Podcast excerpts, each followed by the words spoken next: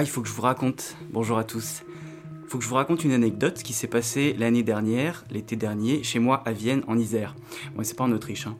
C'était une exposition au Centre d'art contemporain qui s'appelle Les Halles Boucher. Je vais au guichet, je présente ma carte d'étudiant. Désolé monsieur, une école d'architecture, c'est pas considéré comme une école d'art. Je réfléchis deux secondes et je regarde les pièces de l'exposition autour de Juan Fernando Herrán. Ça s'appelait La pierre et la poussière. Donc en plein centre l'espace d'exposition, il y avait une maquette d'église en tasseau. Et je me rappelle du communiqué de presse, ça disait ça. Entre maquette et sculpture in situ, une structure imposante occupe le centre de l'espace supérieur de la halle Boucher. Celle-ci a été réalisée à partir des plans de l'ancienne église de l'abbaye de Saint-André-le-Haut à Vienne. Donc comme disait le mec, forcément, il n'était pas question d'architecture. Très bien. Merci, bisous, merci. Je me suis posé, après avoir eu la mâchoire serrée pendant à peu près 15 minutes, et je me suis dit qu'en fait, c'était pas mal d'avoir désacralisé l'architecture, qu'elle devienne plus accessible. Chut, vous entendez? Mais si vous entendez, c'est doux bruit qui se réverbère. Et oui, sans espace, il n'y a pas de son. L'espace est un vecteur de propagation du son et le son est une vibration mécanique de la matière. Pourtant, nous sommes forcés de constater que l'acoustique est une chose auquel on pense en architecture, certes, mais qui est souvent délaissée ou traitée mollement. Et oui, je parle bien de ces réunions en agence où l'acousticien arrive et où dépité, on sait d'avance que ce ne sera jamais assez, car on a déjà bien trop à penser. Ok, passons à un petit jeu. Si je vous dis architecture, son et musique, vous me dites quoi? Oui, là-bas, madame? Le décor de la Reine de la Nuit par Karl Schinkel. Ouais, c'est pas mal, ouais. Vous, monsieur, là-bas, vous me dites les salles de spectacle? Ouais, c'est pas mal non plus. Et là-bas, Xenakis. Ah, là, vous tapez haut. C'est tout? Rien d'autre? Vraiment, vous avez rien d'autre? Moi, j'aurais tendance à dire que de la même façon que la sociologie, le programme, le site, le son et la musique sont un prisme d'entrée dans le projet architectural. Aujourd'hui, il y a des grands noms qui s'acharnent dans la recherche sonore en lien avec l'espace. Nicolas Godin, Takeshi Osaka, Xavier Veillant, Nicolas Fritz, Tarek Atawi, Nadine Schutz. Le son comme générateur d'espace. J'ai des étoiles plein les yeux et plein les oreilles. Et puis du pavillon Philips réalisé en 1958 par Xenakis en passant par les installations de Brian Eno, Bernard Letter Pierre Marition, Renzo Piano avec Prométhée jusqu'au pavillon sonore de Zumthor, le XXe et XXIe siècle ont fait émerger de nombreuses productions liant son, architecture et musique. Cependant, ces architectures sculptures, n'utiliseront pas le son ou la musique, ou alors très peu comme outil pour faire le projet, réfutant alors les incroyables promesses de l'interdisciplinarité. On vous l'a assez rabâché, chez Interférence, on aime bien l'interdisciplinarité. Et comme disait Kandinsky, on va jeter un coup d'œil au-dessus du mur. Alors quand on a entendu parler de Jules Valentin, qui s'est interrogé autour d'un plan A3 avec l'espace, le son et la musique, on s'est dit qu'on était obligé de le faire passer par le studio. Jules Valentin est un jeune architecte à l'agence Mathieu Laporte. Et il est professeur à l'école d'architecture de Versailles.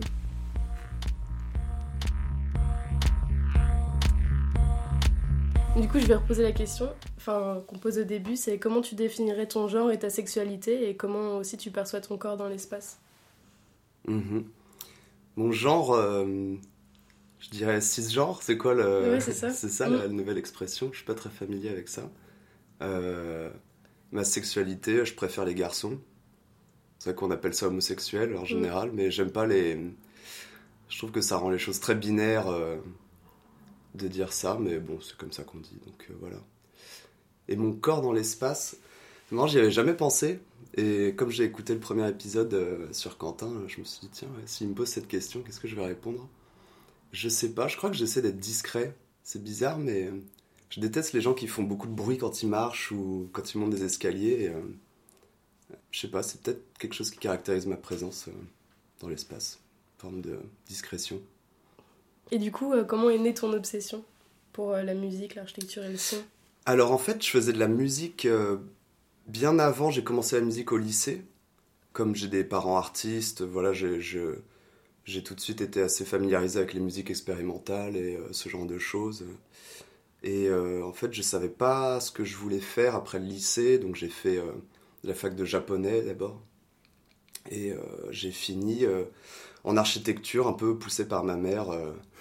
Euh, tu sais pas quoi faire, bah va en architecture, on apprend plein de trucs, euh, voilà. Donc j'ai fait ça et donc en fait c'est vraiment depuis le début de mes études, même je me souviens pour le concours d'entrée, j'avais déjà fait un truc sur musique et architecture. voilà, mais la musique est arrivée, est arrivée en premier en tout cas.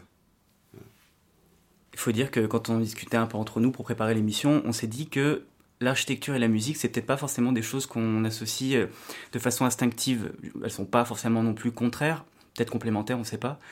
Dans tes écrits, tu aurais tendance à soutenir le contraire, en énonçant que les deux arts, voilà, ils sont, sont tous les deux des arts de temps. Et, tu veux pas le dire Non, non.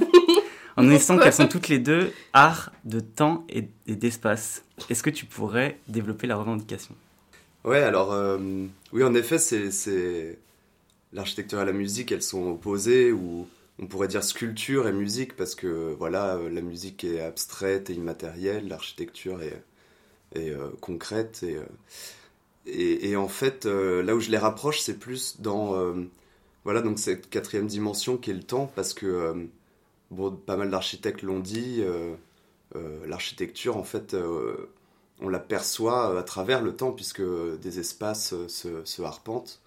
Donc sans le temps et le mouvement et cette quatrième dimension, on ne percevrait pas en fait euh, l'espace. Et euh, donc de la même manière, la musique existe plutôt dans le temps, mais en même temps, elle se propage dans l'espace. Donc de manière un peu inverse, comme en symétrie. Voilà, elle fonctionne un peu de la même manière.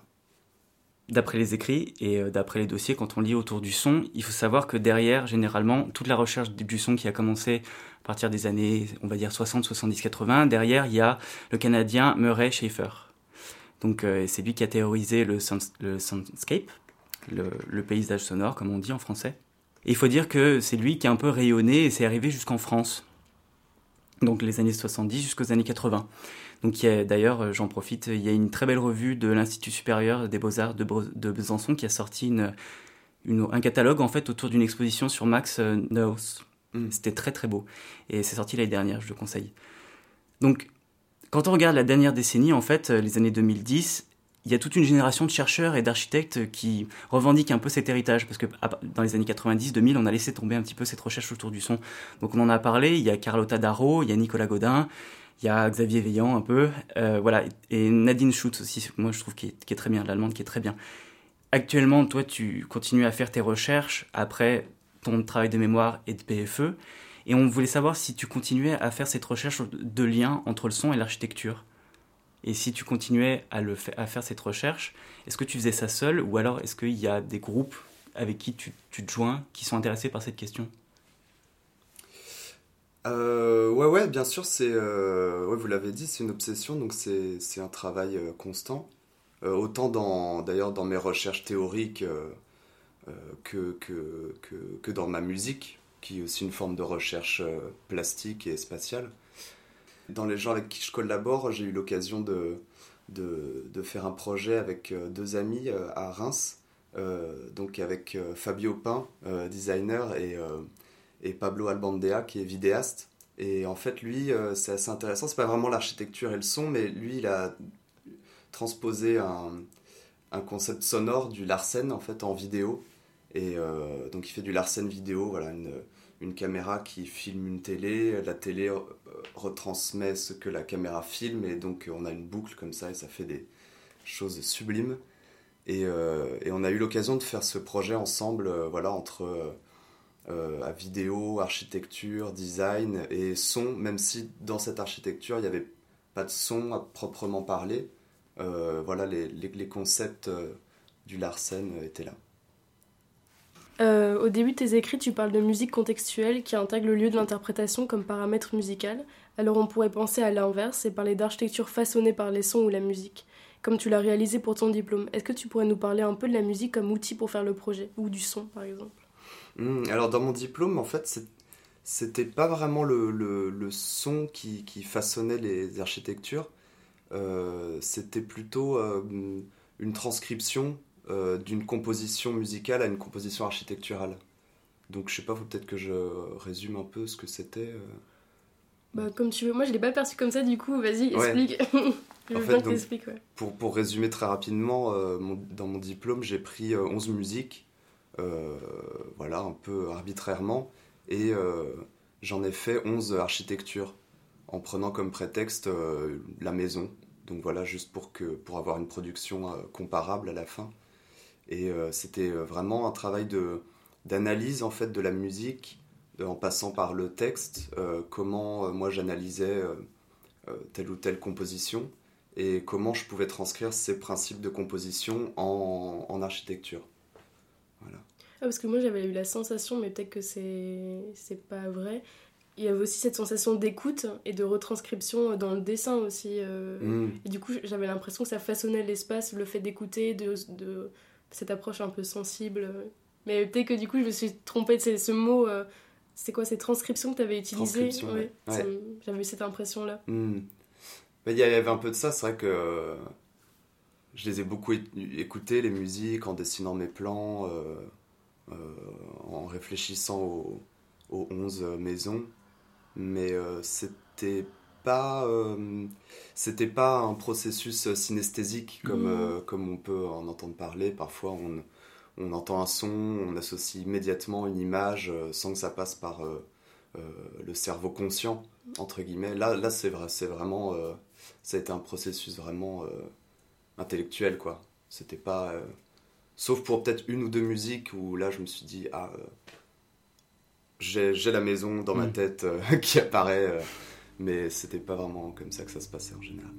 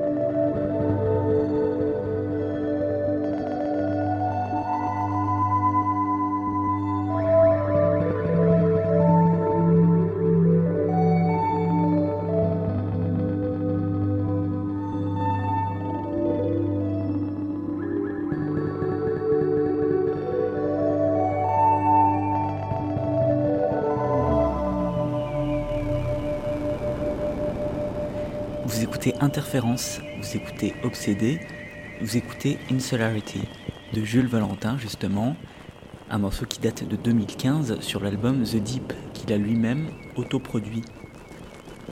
Vous avez accès en description au vidéoclip du morceau qu'on vous recommande, nous, ici, chaudement.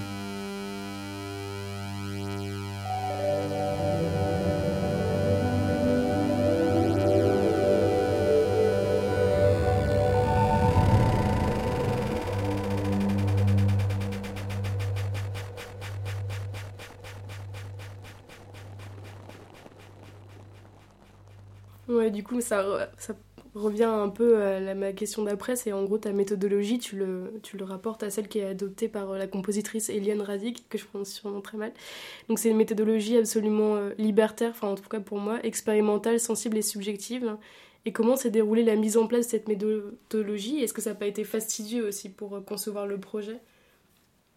Euh, Ouais, c'était pas toujours facile, mais heureusement j'ai eu des super bons profs. Donc Ido Avissar et Philippe Potier qui ont su vraiment m'orienter dans une bonne direction et pour éviter les écueils euh, que, que je pouvais avoir, euh, c'est-à-dire par exemple de parler de transcription et pas de traduction. Mm. Euh, je me souviens qu'Ido m'avait dit fais pas croire aux gens que t'es une machine à, à, traduire de la musique et si mm. on rentre un morceau d'Ayam, tu, tu, tu, ponds une, une architecture derrière. Quoi. Et en même temps, il m'a aussi poussé à, à pas prendre que des musiques expérimentales parce que c'est vrai que la plupart sont des, des musiques très radicales et très conceptuel, où il y a déjà des concepts forts qui ressortent et qu'on peut euh, transcrire en architecture assez facilement. Et euh, c'est lui qui m'a dit, mais prends, euh, prends du rock, prends Fleetwood Mac. Et, Alors ça, ça m'a tué, ça. Et, et, là, en fait, c'était la, la, maison la plus dure à faire parce que je me suis dit, qu'est-ce que ce serait une architecture rock and roll? Pourquoi le rock and roll est rock and roll? Qu'est-ce que je, comment j'analyse ça Et c'était une des maisons les plus dures à, à faire dans, dans, mon diplôme, et c'est une de mes préférés finalement. Mm. Je trouve que ça se voit un peu dans le choix de tes musiques parce que bon bah du coup il y a les classiques, il y a Brian Eno, John Cage, euh, Radic, voilà, et il y a d'autres justement de musique comme Fleetwood Mac ou même euh, New Order ou euh, mm. même le metal. Hein. En fait on sait pas trop si des fois tu les as choisis parce que ça vient de la théorie ou si parce que tu les aimes ou si c'est un conseil. Et du coup comment tu as choisi un peu ces 11 musiques Ouais, ça a été un processus assez long et agrégatif en même temps, ça n'a jamais été euh, exhaustif. J'ai jamais voulu que ça soit exhaustif, c'est-à-dire ça a été 11, mais j'aurais pu m'arrêter avant ou continuer. Et euh, en fait, elles sont dans l'ordre chronologique justement du moment où je les ai choisies. C'est-à-dire que Eliane Radic, c'était la toute première musique qui m'a, où je me suis dit tiens, ça pourrait être ça mon diplôme. À la fin, Eric Satie, qui est une des, une des dernières musiques où où je me suis dit que ça pouvait euh, donner une architecture intéressante. Et voilà, ça a été vraiment un processus euh, itératif. Voilà, beaucoup de discussions aussi. Je crois que New Order, c'est en discutant avec euh, mon pote Alex Arnoux, merci Alex, qui m'avait fait penser à New Order. Moi, j'aimerais bien revenir un petit peu, surtout sur le mémoire et tout ce travail d'écriture. Donc, tu as décidé de traiter ton obsession dans un cadre institutionnel et d'avoir une approche assez théorique. Ce que je veux dire, c'est que ton mémoire, c'est fondamentalement un, travail d'écriture. Donc les professeurs que tu as choisis pour t'encadrer, il y a plusieurs, on nous propose plusieurs professeurs, plusieurs mémoires. Ce sont plutôt des théoriciens, je pense à Potier. Euh, c'est plutôt des mémoires où on nous oriente plus vers l'écriture que vers une pratique, euh, quelque chose qui est lié. Au geste. Nous, on a fait notre mémoire en art plat et on avait non seulement un travail d'écriture et du geste. Et du coup, on s'est posé cette question en fait comment s'articuler la pratique du son que tu fais, on sait que tu fais de la musique à côté de, l'agence actuellement, et ton travail d'écriture. Comment les deux, la réflexion avec la pratique, comment ça s'est articulé? Ouais, je dirais que c'est vraiment deux travaux euh, en parallèle qui se, qui se nourrissent l'un l'autre. c'est vrai que euh, j'avais hésité, en fait, c'est vrai que j'aurais pu faire une sorte de recherche-projet, comme, euh, comme on dit maintenant, il y a une nouvelle thèse Euh, à Versailles là, depuis un an ou deux qui s'appelle le doctorat par le projet. Et pour le mémoire, ça aurait pu être ça, oui, j'aurais pu euh, un moment euh, dire que ma production musicale, c'était une forme de recherche aussi. Mais en fait, bah, tout simplement, j'aime bien passer mon temps dans les bibliothèques à lire et écrire, et donc j'en ai pas senti le besoin. Voilà, ça c'est resté voilà, en mémoire théorique, écrit, et euh, je fais ma musique à côté quoi. Oh, c'est marrant. Mm. J'ai découvert récemment que mon musicien préféré, euh, Tim Hacker, euh, c'est un, est un thésard en fait. Mm. Et c'est incroyable de voir l'articulation entre son, sa thèse et sa musique. Il étudie en fait les orgues construits en Angleterre au 19e siècle.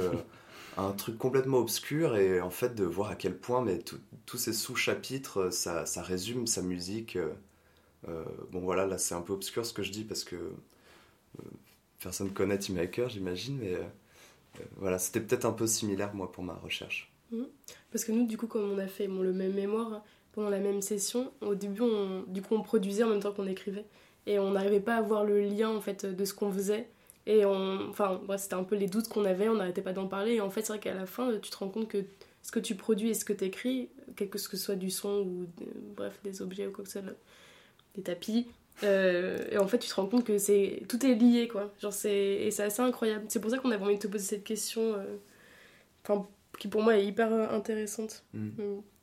Une question un peu provocatrice. En fait, on s'est rendu compte en discutant dans les derniers épisodes que les gens qui avaient passé leur diplôme, ils se sont rendus compte que dans l'exercice du diplôme, il y avait un gros travail de théorie, de réflexion et un tout petit bout de projet. Et nous, on se posait la question, en fait, euh, par rapport à tes écrits et le projet que tu, que tu, que tu proposes, on se demandait quel était, toi, ton rapport à la construction et c'est-à-dire euh, bâtir, l'acte de bâtir. Bah déjà de manière très provocatrice, euh, je vais dire que ma musique c'est aussi quelque chose que je construis. Tout à fait. Mais bon là je joue sur les mots, c'est un peu facile. Mais euh, plus concrètement, j'ai eu l'occasion juste une fois de faire un projet personnel construit pour, un, pour un centre d'art et et euh, c'était génial. Mm. J'ai vraiment envie de, voilà, de continuer à faire de l'architecture et ouais, de construire des choses. En plus, ça engage euh, quand même euh, politiquement des, des, choses plus. Bon, la musique, il y a un côté un peu échappatoire. on risque pas de faire du mal à grand monde si on la fait mal. si on la fait bien, bon, au mieux, ça, plaît à des gens, ça les fait voyager.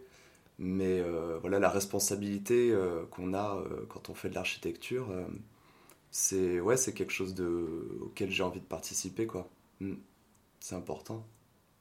Oui, parce qu'on s'est dit ça aussi par rapport à, interférence et le son, enfin tous les deux par rapport à l'urgence écologique ou même à d'autres mm. choses.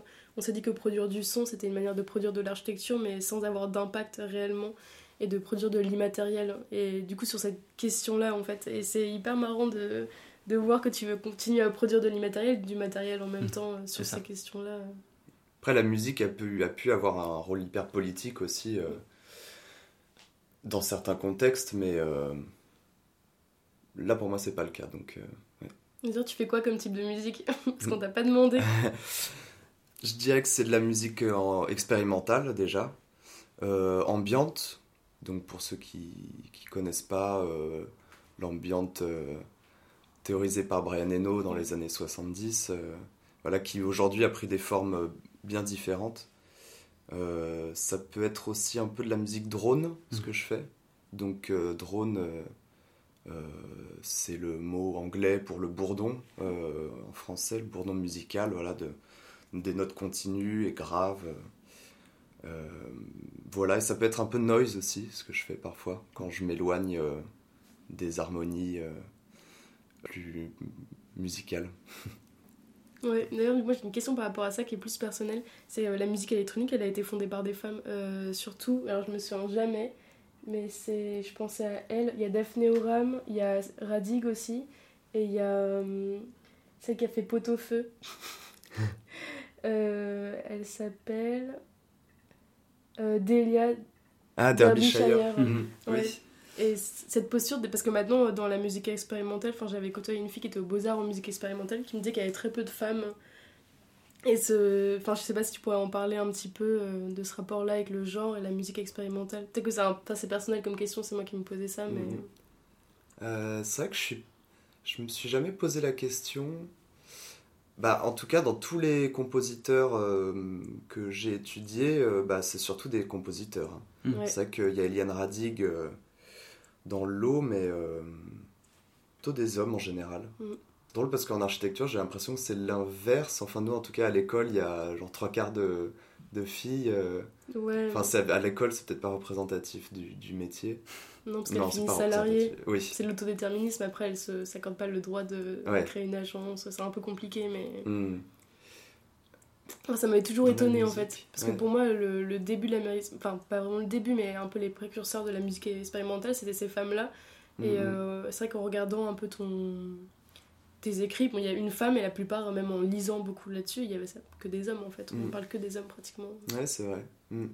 Et d'ailleurs, Eliane Radig, elle a été assez méconnue. euh, Mm. Au début, elle était, elle était l'assistante de Pierre-Henri. Bon, elle a eu un certain, euh, comment, une certaine notoriété quand même, mais c'est surtout euh, ces cinq dernières années en fait que euh, d'un seul coup, on se met à jouer du Eliane Radig dans tous les festivals de, musique contemporaine. Moi, j'ai chaque fois qu'on interprète ses œuvres, je prends mes places, donc là, j'ai entendu, du Eliane Radig à l'église Saint-Méry il y a deux semaines. Donc c'est drôle, elle a un regain de notoriété, peut-être justement lié au, au féminisme euh, Mmh, qui prennent de plus en plus Mmh. d'importance aujourd'hui, je, je sais pas. Et c'est vrai que les femmes, euh, dans la musique, on en entend parler beaucoup. Et d'ailleurs, à Sonic Protest, il y avait aussi une, une pionnière, euh, Suzanne euh, Ciani, je crois. Je une, pionnière de la musique au synthé. Ok. Ouais, c'est peut-être lié. J'avais pas fait le rapprochement. Mm.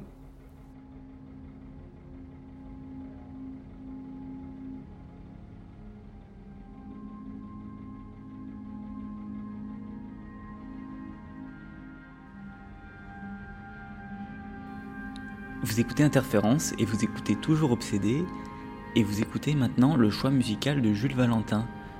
Vous écoutez In the Thug de Tim Ecker sur l'album Wraith Death 1972, sorti en 2011 chez Cracky Recordings. Enjoy.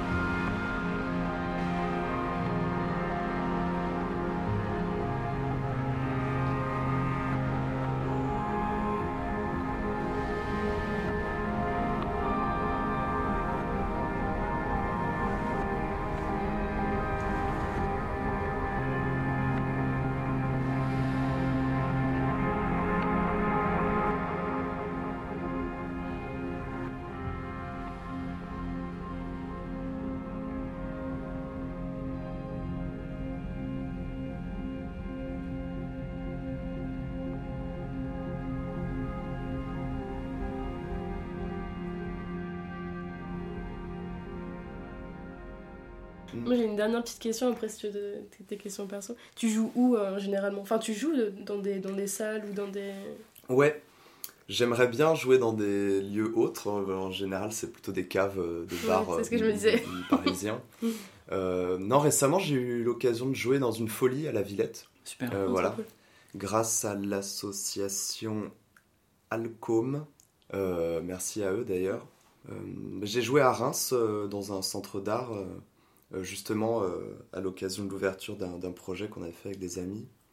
Euh, non, j'aimerais bien jouer dans des cathédrales, oui, à l'église Saint-Méry, je vois beaucoup de concerts là-bas, c'est sûr que je n'ai pas encore beaucoup, beaucoup eu le, le, les occasions pour explorer des, architectures avec ma musique, justement. Et à Versailles, il y a plein d'endroits où je me suis toujours dit, hmm. waouh, là, dans la cage d'escalier du 13 ou du 14. Mmh. La gypsothèque, la, la galerie des moulages, ouais.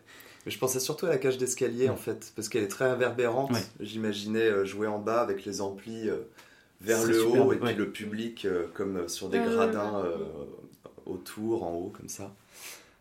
Ça s'y prête en plus, enfin, je sais pas, en termes d'espace. De, scénographie, mmh, mmh. ouais, ouais.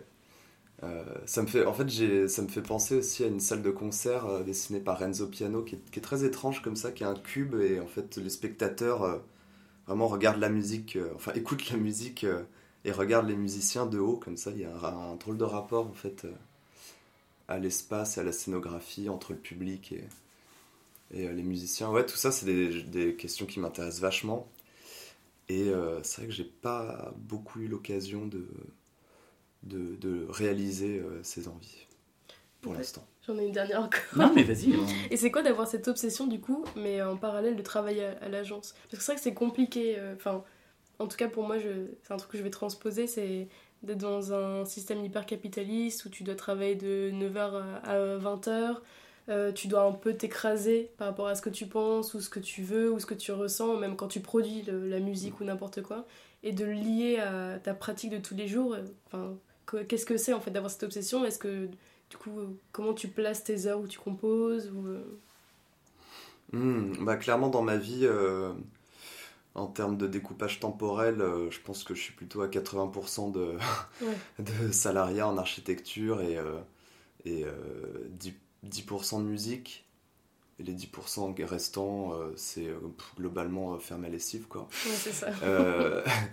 Et euh, non, non, la musique, oui, c'est sûr que c'est hyper libérateur, voilà, le week-end, de, de, de m'enfermer là-dedans, euh, ou d'aller à des concerts aussi, je, ça c'est toujours aussi euh, lié à ma, ma pratique, d'aller écouter des gens.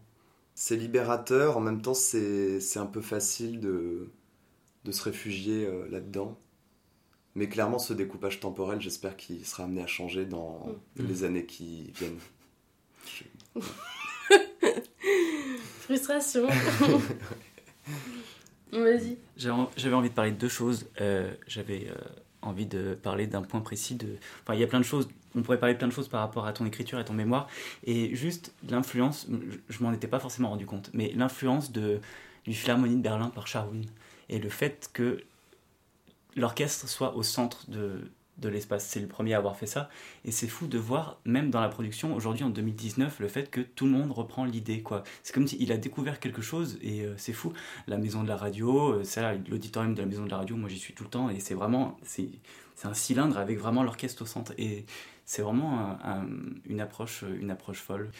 Oui, c'est vrai qu'en architecture, on parle de, souvent de, typologie de mm. logement, mais oui, en fait, il y a, dans les salles de concert, euh, disons, euh, philharmonique, euh, il y a deux grandes typologies, c'est la boîte à chaussures et euh, la salle en vignoble. Et en effet, la salle en vignoble a été inventée par Hans Scharoun avec la Philharmonie de Berlin dans les années 60, je crois. 73, je crois. 73.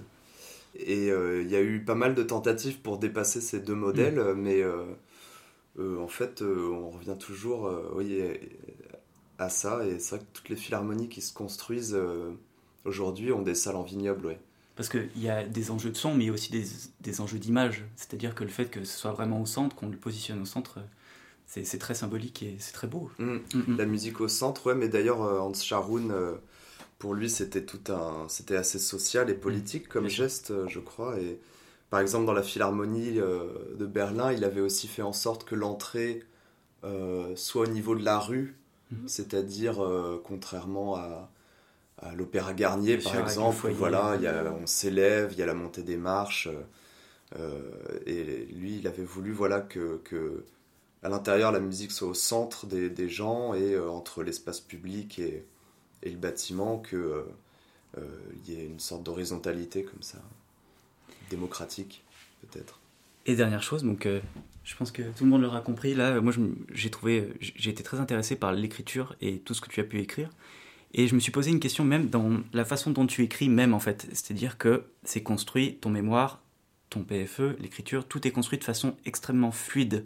Mais dans, dans l'écriture, et c'est pas du tout une critique ce que je vais dire, mais j'ai trouvé que c'était rafraîchissant et j'avais l'impression de lire des feuilles de lecture je sais pas comment dire ça, comme si ce que tu avais écrit, c'était euh, un support de lecture. C'était pas une écriture avec euh, des mots euh, super complexes. Il y avait quelque chose de très audible dans l'écriture. Et moi, ça me fait rarement ça, c'est que j'avais l'impression, quand je lisais, j'avais l'impression d'entendre quelqu'un qui lisait.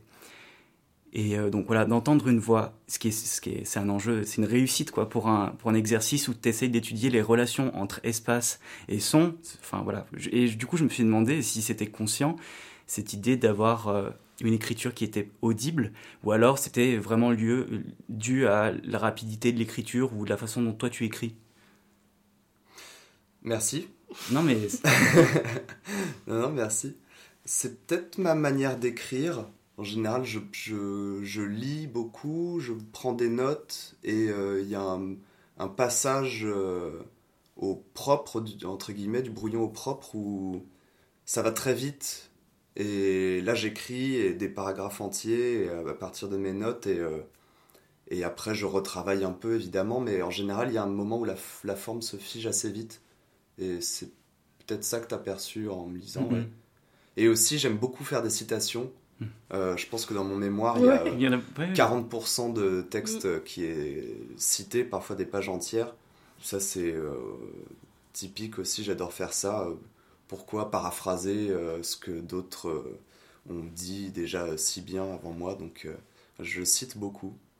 Et je pense que ça, ça, doit fluidifier pas mal aussi le, mm. la lecture. Et euh, moi, ce que j'ai beaucoup aimé, c'est que dès le départ, tu dis que tu vas te tromper et qu'il va, y avoir de l'échec. Et enfin, tu l'assumes complètement et aussi tu assumes la sensibilité, la subjectivité, ce qui est quand même assez rare en, en architecture, que ce soit les personnes qu'on croise ou les objets qui sont produits. Enfin, sont pas du tout dans cette démarche-là. Et après, tu m'as achevé avec euh, Fleetwood Mac. Et bon, ça, c'est personnel, c'est que j'aime beaucoup. Et du coup, euh, j'aimerais, enfin, j'aimerais beaucoup du coup, te citer toi quand tu parles de la musique rock c'est quand tu dis c'est une musique qui dégage une énergie folle, qui provoque un immense sentiment de liberté, qui pousse à extérioriser nos passions, à faire des conneries et à s'exprimer. Voilà, je trouve ça hyper, euh, hyper beau, euh, du coup, de se dire que ça pouvait être un outil pour faire le projet. Du coup, merci d'avoir accepté cet entretien. C'était hyper cool de te lire et de t'écouter. On remercie et on embrasse Jules Valentin d'être passé par notre micro. On espère que vous prendrez du plaisir à l'écouter. N'hésitez pas à nous faire part de tous vos retours, les billets doux comme les billets durs, on prend tout. On se retrouve maintenant dans deux semaines et ce sera un addenda concocté par Léa. Et d'ici là, passez par radiobap.fr, radio avec 3 O. Vous y trouverez forcément quelque chose pour rassasier votre appétit de débat, d'entretien et chronique sur les questions de société et d'architecture. On vous embrasse tendrement et on pense fort à vous. Ciao